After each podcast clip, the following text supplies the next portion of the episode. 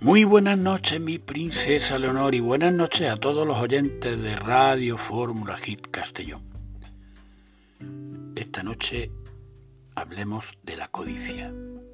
Cuentan, me cuentan, que en el antiguo reino de Ki hubo una vez un hombre que tenía una sed insaciable de oro. Desafortunadamente era muy pobre y su trabajo no le permitía obtener grandes riquezas.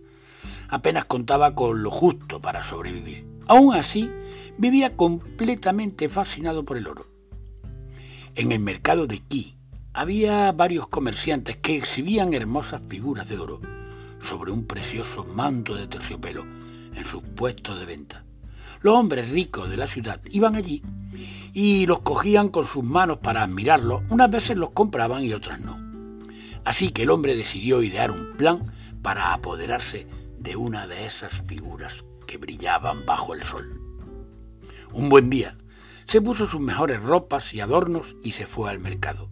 Allí se puso a observar la pieza de oro fingiendo ser un comprador más.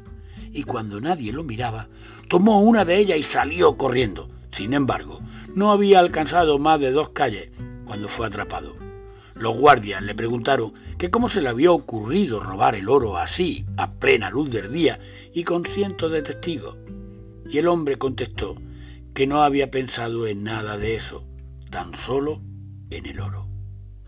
Mi querida princesa Leonor, así como le ocurrió al hombre de esta fábula, evitemos caer en la ceguera que acompaña a la codicia puesto que esta arruina la condición humana.